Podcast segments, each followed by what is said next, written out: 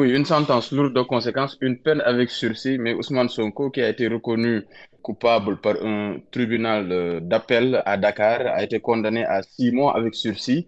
euh, pour diffamation et injure, une peine qui lui fait perdre son éligibilité au sens de l'article L30 du Code électoral sénégalais, qui dit qu'on ne doit pas inscrire sur la liste électorale pendant un délai de cinq ans à compter de la date de condamnation définitive quelqu'un qui est condamné à diverses peines, dont celui de six mois avec sursis à laquelle on a condamné Ousmane Sonko. Il faut aussi préciser que s'il décide de se pourvoir en cassation, la peine sera suspendue, mais c'est le dernier recours qui lui reste pratiquement et on peut dire que la peine est moins légère que ce qu'avait requis le parquet parce que le procureur de la République près du tribunal de Dakar, avait demandé à ce qu'on condamne Ousmane Sonko euh, à une peine de deux ans, dont un an d'emprisonnement ferme. En plus de cela, il avait demandé qu'un mandat d'arrêt soit décerné à l'opposant. Il n'a pas été suivi dans son réquisitoire par le juge, mais euh, n'empêche, comme tu l'as dit à l'entrée, Ousmane Sonko a reçu un verdict lourd de conséquences parce que le principal enjeu, c'était son éligibilité